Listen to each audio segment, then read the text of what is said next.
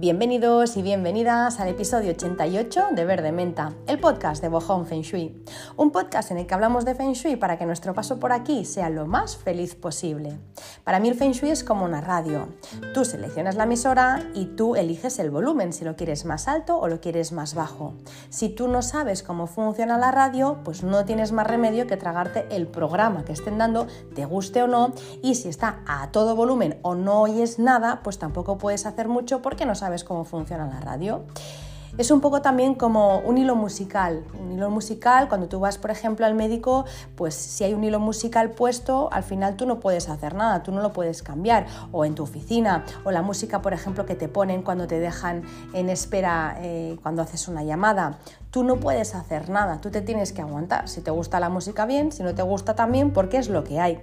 Pues siguiendo un poco con esta metáfora, cuando tú conoces el Feng Shui puedes cambiar de emisora y escuchar la música o el programa que a ti te gusta, puedes subir o puedes bajar el volumen o apagar incluso si lo deseas tú controlas, porque tú sabes cómo funciona. Como dice siempre Sergio Fernández, tú cada día decides si sintonizas con abundancia FM o escasez FM. Si no sabes el feng de tu casa, lo más probable es que sintonices con la segunda de las emisoras, con escasez FM, o que sintonices con la primera por casualidad, pero a la que cambies algo de sitio o cambies de casa, vuelva a haber interferencias. Las personas con más éxito en el mundo conocen y aplican en sus casas y en sus negocios el feng shui. Esto no va de ser científico, no, va de que ignorar las normas de la vida no exime de su cumplimiento. Donald Trump siempre dice, ni creo ni dejo de creer en el feng shui, lo hago porque a mí me hace ganar dinero. No lo pongo como referencia por sus valores ni por su persona, sino por sus negocios. Una persona que es indiscutible que ha tenido éxito en sus negocios y que aplica en todos ellos el feng shui. Así que eh, si lo que deseas es vivir tranquila, vivir tranquilo y en abundancia, no te olvides de esta pieza importante en el puzzle de tu vida, Feng Shui. Gracias por estar aquí una semana más, un episodio más. Deseo que estéis súper bien vosotros, vosotras, vuestras familias y seres queridos. Y nada, arranco con el tema de hoy. Hoy vamos a hablar del color gris. Vamos a dedicar un episodio entero a hablar de este color. Y no es porque sea más importante que el resto, sino porque el color gris tiene unas connotaciones que es importante que sepamos porque a la hora de pues, decorar nuestra casa eh, pueden intervenir en nuestro, en nuestro bienestar, en nuestra alegría sobre todo. Así que vamos a hablar de este color. Eh, quien me conoce ya sabe el poco amor que le tengo al color gris. No es que le tenga manía, ni muchísimo menos, no es simplemente un tema de preferencias, es que me gusta más el verde, no, no va por ahí. El tema es eh, pues, evidentemente relacionado con el, bienestar y pues, eh, con el feng shui, desde luego. Entonces, em, como os digo, no es un color al que yo le tenga manía, lo uso, de hecho lo uso en detalles, eh, por ejemplo, pues en mi casa eh, tengo dos lámparas en el escritorio que son de color gris, tengo una alfombra de yute con algodón eh, y tiene toques de color gris muy clarito, hay algún detalle en mi casa en color gris, yo en la ropa puedo llevar algún detalle alguna vez también en color gris, pero no es un color em, del que me guste abusar ni que recomiende en mis estudios de Feng Shui. ¿Por qué? Pues entre otras cosas porque cuando uno se, pasa con el color gris, cuando, cuando abusamos del color gris, eh, nos chupa toda la energía. Ya lo, ya lo veréis, ahora os lo voy a explicar, tiene una razón de ser, pero lo podéis comprobar. Si vais a, una casa, eh, yo visito muchísimas casas por mi trabajo, veo muchísimas casas en las que el color gris es el protagonista. Paredes grises, sofás grises, habitaciones enteras en color gris, suelo porcelánico con color gris. A mí la verdad es que cuando yo lo veo se me quita toda la, toda la alegría y no es un tema de gusto, como os decía, es un tema energético, es un tema de vibración, es entrar en un espacio en el que se ha abusado de este color y se me va las ganas casi casi de vivir, exagerando un poco, pero se me va toda la alegría, es un color que me pone triste y no solo a mí, evidentemente, porque si fuera a mí, pues bueno, pues mm, ¿qué más da? Al final soy una entre muchísimas personas en el mundo, pero es que es general y además tiene una explicación. Ah, además es que yo lo veo también en los propietarios, ¿no? Es algo como que te va, el primer día no te das cuenta, pero poco a poco te va comiendo un poco esa, esa energía. Las personas que eh, viven en casas, pues ahora ya no está tan de moda, ahora ya las casas por suerte cada vez tienden más a lo natural, a la madera, a las plantas, ¿no? A los algodones, a los linos, todo lo que nos acerca a la naturaleza. Pero hubo una época, em, pues no hace tanto, en la que, bueno, pues se llevaban las casas muy modernas, muy minimalistas, muy en blanco y gris, muy de formas y líneas rectas, ¿no? Eso no hace tanto que pasó. Eh, y, bueno, pues, ¿qué es lo que veíamos? Pues que en estas casas, y aún quedan, por supuesto, las personas suelen ser muy racionales, muy de rutinas, muy de trabajo y poco tiempo para el ocio. Son casas en las que las personas normalmente, pues, em, tienen mucho control o, su vida está como muy regida ¿no? Em, por, el control, poco disfrute y mucho control, casas de, horarios, de normas, de reglas, casas en las que hay poco espacio para la diversión y para la improvisación. Un poco, eh, si habláramos en el idioma, ¿no? en el argot eh, de la astrología, serían casas saturninas y poco uranianas, y en el argot de Feng Shui serían casas yin y muy poco yang. Em, el gris no es un color, el gris es una mezcla de dos colores que a su vez tampoco son colores, sino que es la, luz, ¿no? la luz y la ausencia de luz. son los dos extremos, el blanco y el negro. El gris no es un color, eh, ¿no? está entre medio de los dos y como tal no es un color y no está en el arco iris, pero es que por no estar, no está ni en, los cajetines de plastidecor de los niños, ni ni en las cajas de lápices de madera o de los rotuladores, no ponen el color gris. Y es que a los niños no les gusta el gris eso ya nos tiene que dar ¿no? ya una pista. A los niños no les gusta el gris. Ningún niño te va a decir, oye, eh, o tú le preguntas, ¿cuál es tu color preferido? El gris. O sea, es rarísimo, vamos, yo no he escuchado en mi vida que un niño te diga el color gris. Te puede decir el verde, el rojo, el amarillo, pero gris, es que, es que ni siquiera, ya os digo, lo ponen en, los cajetines, de, en las, cajas de, rotuladores. Bueno, si es una caja con 100 colores, pues lo acaban poniendo, pero las más básicas es que ni lo ponen. Que por cierto, hablando de los niños, la moda de pintar la habitación eh, de los niños en color gris y ponerle peluches grises y ropa de cama en gris, pues no es buena idea. También estuvo muy de moda, ahora ya ha bajado un poco esa moda, pero, pero este color, el color gris, va totalmente en contra de la naturaleza del niño de la niña. Yo no digo eh, de poner una habitación fosforita ni la clásica rosa o azul, no estoy hablando de eso, estoy hablando de que si quieres un tono neutro, porque, porque piensas que el gris es neutro, el gris no es neutro, eh, pole un, no sé, un color hueso, un color crudo, un color algo pastel muy suavito, pero gris no le pongas porque es que es contra natura, o sea, a los niños no les gusta el gris, les da miedo el gris y mm, es un color muy yin y los niños son muy yang, así que o bien un color más em, alegre, o bien un color neutro, pero neutro de verdad, no con las connotaciones que tiene este color. Como os digo, el gris no es un, color neutro. En las revistas de decoración lo han vendido un poco así, ¿no? El gris es el nuevo neutro o el greige, ¿no? Que es gris más beige. Mm, el neutro eh, es un, algo que es neutro es algo que no da información y el gris sí que da información. Neutro es algo que no se posiciona, ¿no? Eh, que ni chicha ni limonada, no se posiciona. El gris sí, sí que se posiciona. Eh, es verdad que eh, el gris em, se posiciona en cuanto a que tiene unas connotaciones psicológicas ¿no? Eh, intrínsecas, pero no se posiciona en tanto que no tiene personalidad, no se decanta eh, hacia ningún color. En este punto el gris sí que es neutro, porque no se posiciona ni en el blanco ni en el negro, ahí sí que es neutro. Neutro en cuanto a que no es un color puro, pero no es neutro en cuanto a que sí que lleva un mensaje implícito. El color gris eh, no va ni hacia un lado ni hacia otro, se adapta a lo que hay, si os fijáis, es un color que podríamos decir que no tiene personalidad, es la mezcla, como os decía, de la luz con la ausencia de ella. El gris eh, coge fuerza si está combinado con otro color, coge la energía de los colores que lo rodean, que lo envuelven. Si está con un negro, se ve claro, si está con un blanco, se ve sucio, si se combina con un color brillante y vibrante, se contagia y se mezcla. Es un color que siempre, siempre, siempre se tiene que adaptar, siempre se amolda, es como que de por sí solo pues no tiene esa personalidad, siempre busca adaptarse, siempre busca ser aceptado por los que tiene al lado. El gris eh, adquiere también un nuevo tono en función de los colores que le, rodean. Evidentemente, mm, las connotaciones psicológicas que tiene, pues asociadas a esto, de, la adaptación, pues vienen a ser la falta de personalidad, la falta de carácter, la falta de carisma. Es un color que viene a representar eh, pues la inseguridad, la incertidumbre, la vacilación, la inestabilidad, el desequilibrio, la indecisión y también la dependencia. ¿sí? El gris, em, si los otros colores no es nada, podríamos decir.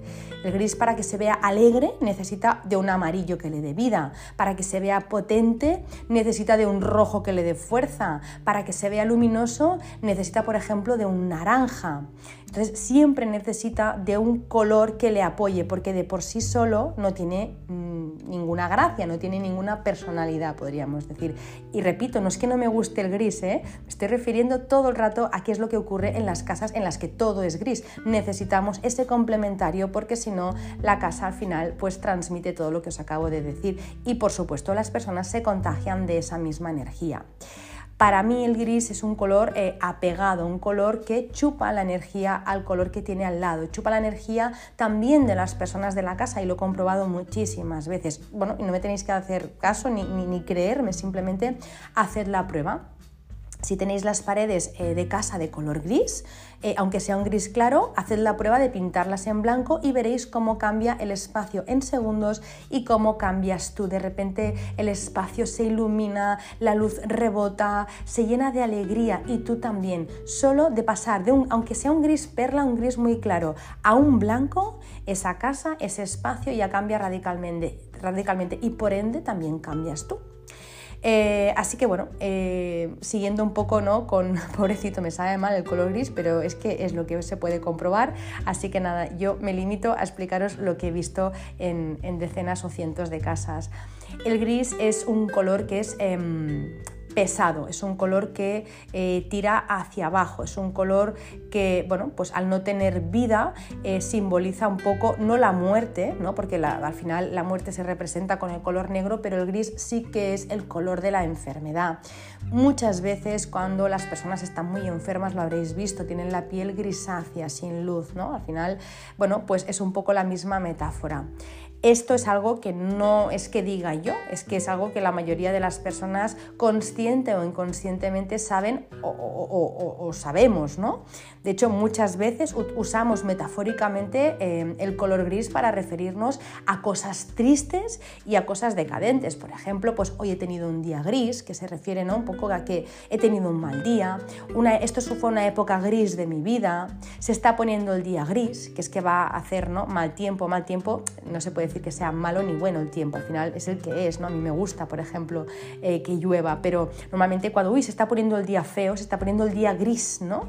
Pues eso es algo que, pues, que decimos mucho y que está grabado eh, por ejemplo, mi antiguo trabajo gris, yo en donde trabajaba siempre pues decía, no, mi antiguo trabajo gris, la oficina en la que trabajaba era mi trabajo gris, un trabajo que no me gustaba, o es una casa muy gris, es una casa muy triste, ¿no?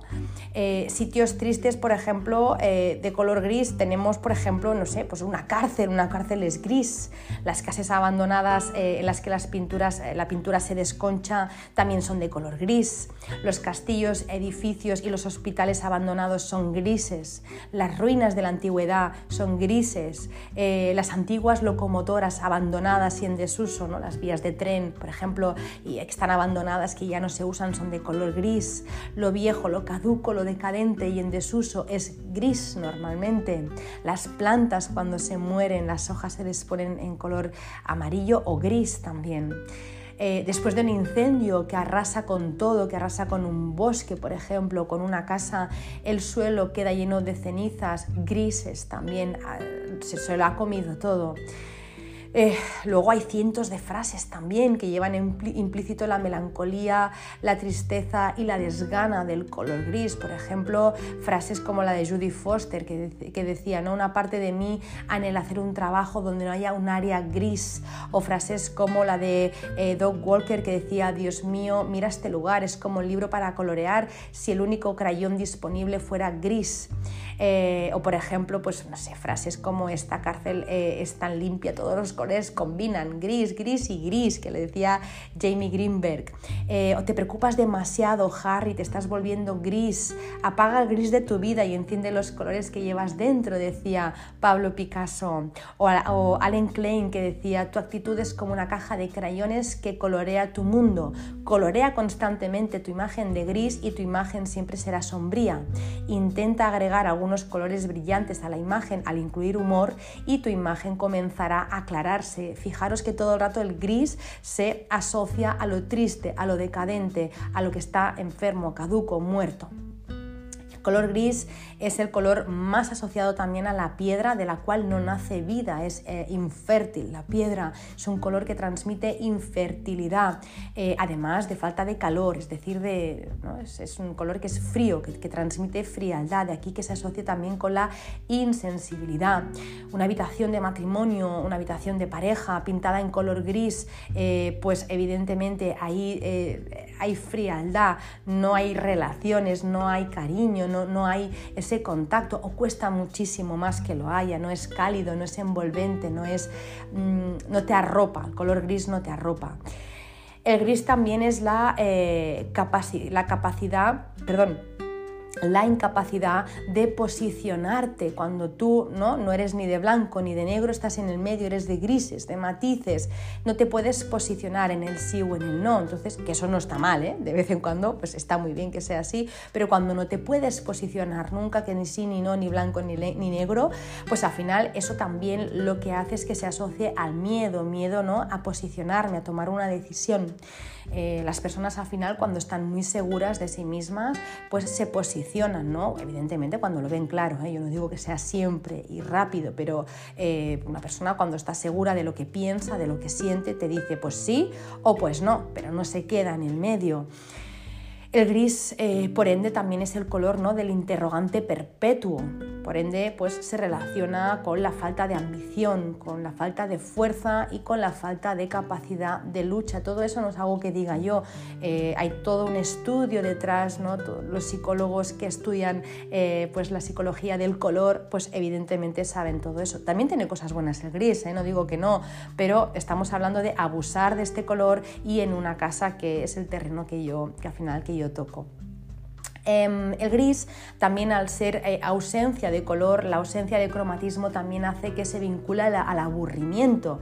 Eh, es, el, cuando, un espacio está gris eh, o está todo pintado en gris, es, aburrido. De hecho, esta semana hemos hecho la fiesta de cumpleaños de mi hijo y todo eran colorines, ¿no? Pues que si las serpentinas, que si los globitos, que el mantel, todos son colorines, colorines, porque al final los colores se asocian a la alegría no me imagino una fiesta de cumpleaños ¿no? con globos de color gris, yo creo que sería un fracaso absoluto. O un payaso, por ejemplo, vestido de arriba abajo de color gris. Si a un payaso ya muchas veces da miedo, según cómo, vestido de colorines, no me imagino un payaso ya vestido de color gris. Eh, el gris es uno de los colores del frío y del invierno, que por cierto a mí me encanta, o sea, no es que sea algo malo, pero es verdad que en esa época la energía es de recogimiento, es hacia adentro.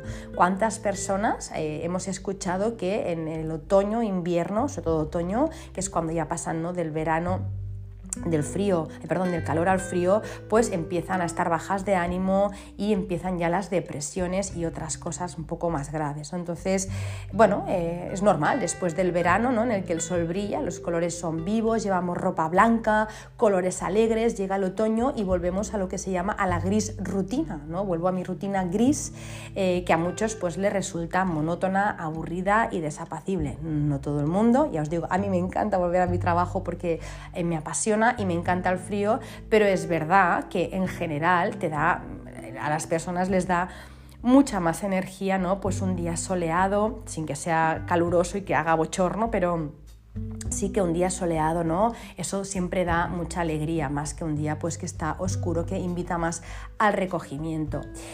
El gris también tiene connotaciones psicológicas implícitas como por ejemplo lo anticuado y la vejez. Gris es el color del pelo cuando nos hacemos mayores, ¿no? Se nos mezclan las canas con el color del pelo y se vuelve gris. Eh, cuando somos pequeños, por ejemplo, pues somos puro yang. Cuando nos vamos haciendo mayores, nos vamos hacia yin, hacia la falta de la energía. Pues bien, el gris eh, representa esa falta de vitalidad, esa falta de energía, esa, esa falta de ganas de vivir o de ilusión. El gris, como os digo, se asocia a la vejez y al deterioro también porque em, lo blanco, cuando es viejo, se vuelve a gris y pierde valor. Una camiseta blanca, por ejemplo, con el tiempo y con los lavados se vuelve a gris. Por eso el gris se relaciona también con lo viejo. Cuando algo está nuevo es brillante, reluciente y cuando se pone viejo y empieza ¿no? ya a estar un poco decadente, se vuelve de color gris. Así que es el color de la vejez y de, bueno, pues de, la decadencia, podríamos decir.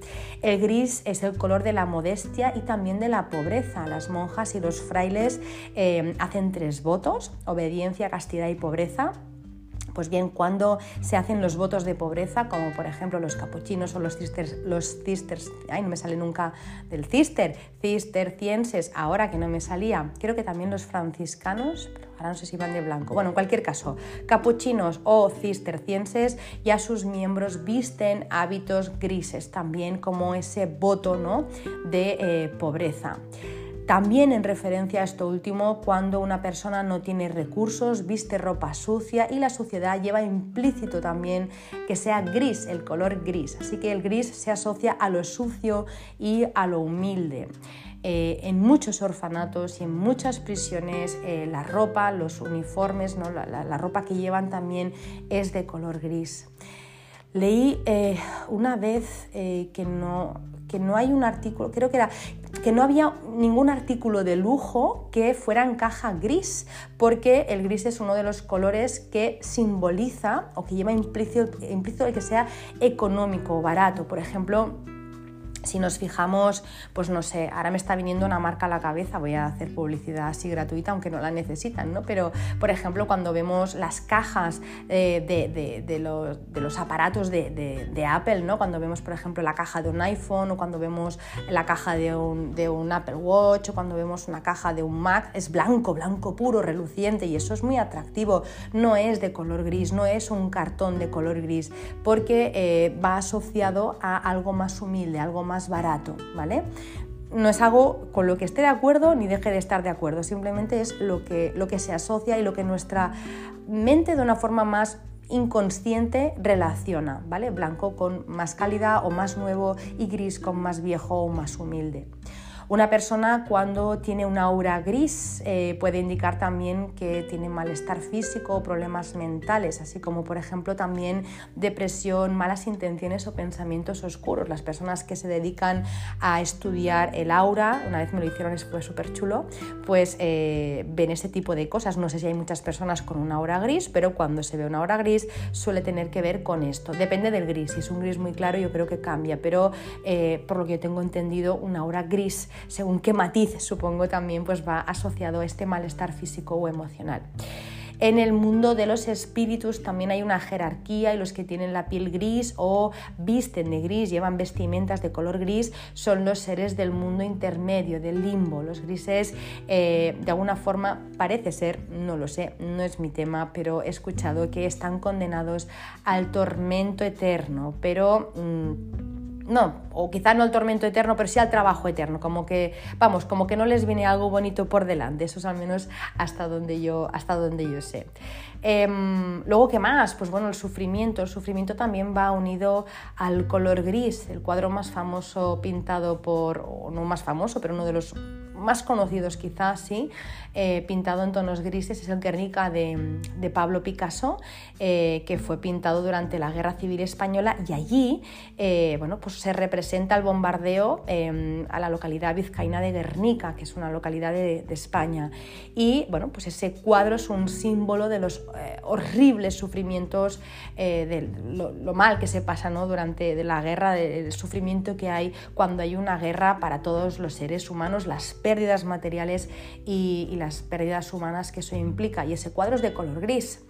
Eh, volviendo también un poco a, ¿no? o, retomando también el tema del arte, que a mí me apasiona los grabados de Goya, por ejemplo. No que me apasione los grabados de Goya, me apasiona, me apasiona el arte, que es lo que yo estudié.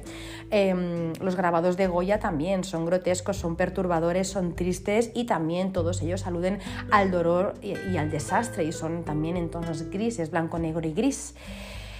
En Feng Shui, pues bueno, en Feng Shui usamos los cinco elementos para armonizar los espacios, como ya, ya sabéis, eh, los elementos que son fuego, tierra, metal, eh, agua y madera.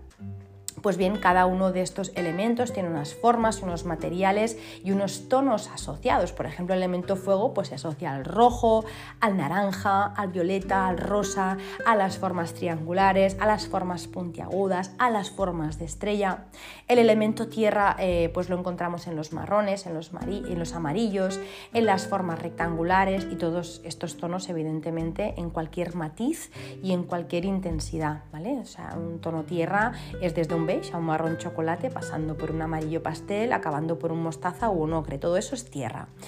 El elemento metal se relaciona con las formas redondas y eh, pues con los tonos brillantes también, con el plata, con el oro, todo lo metalizado, con el blanco también y con los crudos el elemento agua representado por las formas eh, onduladas y los colores azules, negros y también los verdes, los verdes muy muy muy intensos también son agua y por último el elemento madera que lo encontramos en los colores verdes, en toda la gama de verdes y también eh, en la, madera en sí, en el material y en las formas cuadradas, perdón, en las formas em, no cuadradas, ahora me sale rectangulares como, como hacia arriba, eh, no cuadradas sino rectangular, ¿vale? el elemento tierra sí que es cuadrado, el elemento madera es rectangular, es como si fuera, pues, eh, no sé, también una forma de, cono también podría ser, eh, un cilindro, todo lo que es hacia arriba eh, representa también el elemento madera. Pues, ¿qué pasa en Feng Shui?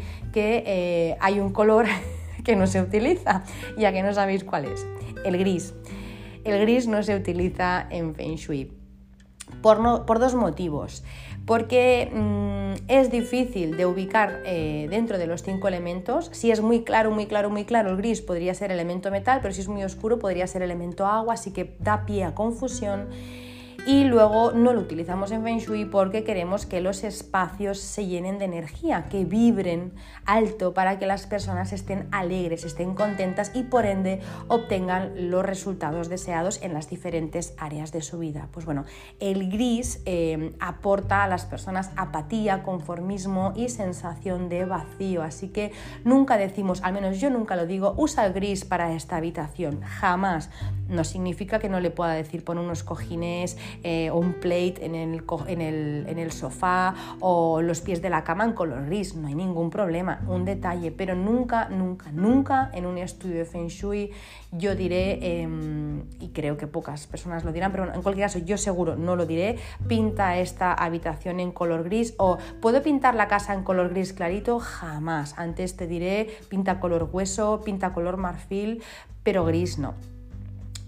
Repito, no estoy haciendo una campaña contra el gris, pero eh, sí que quiero que seamos conscientes de las connotaciones eh, que tiene y sobre todo que si lo vamos a usar porque nos flipa este color, pues que lo hagamos en zonas donde al menos no pasemos mucho rato. Pues por ejemplo, donde no sé, pues en un baño, bueno, pues en un baño pues podría ser, en un vestidor, pues podría ser también, en no sé, una despensa, pero no en un dormitorio, no en un despacho, no en la cocina, que se te quitan las ganas de cocinar o no en el comedor. En zonas donde vamos a pasar dos, tres horas diarias o más, yo no recomiendo el color gris.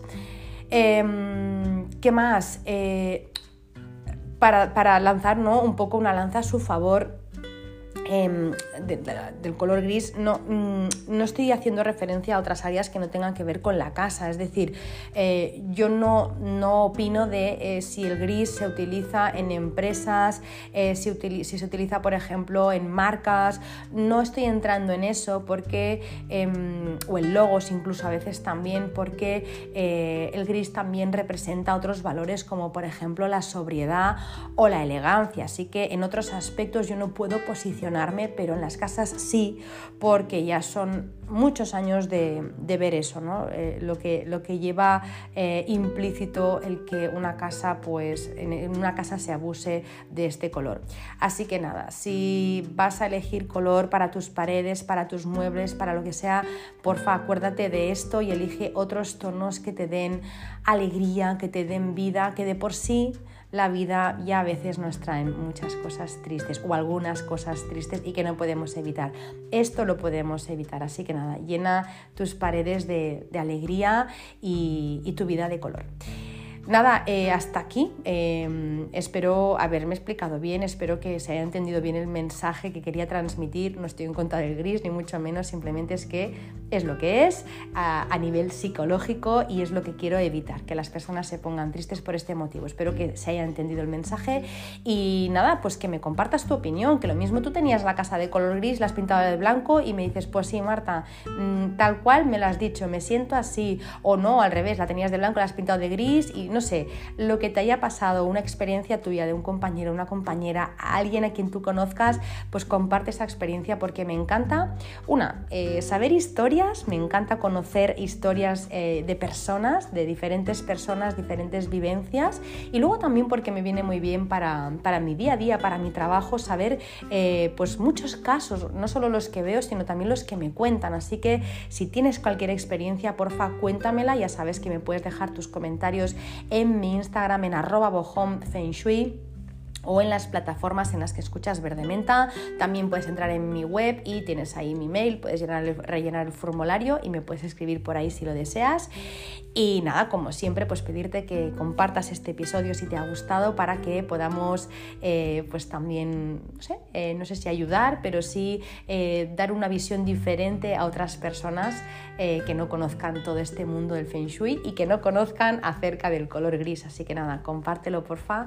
Y nada, y tú y yo nos vemos la semana que viene, nos escuchamos la semana que viene en un nuevo episodio, como siempre, el jueves. Normalmente lo cuelgo por la mañana, pero si no es por la mañana, a lo largo del día, seguro, seguro está eh, el episodio de Verde Menta ya disponible para todo el mundo y en todas las plataformas.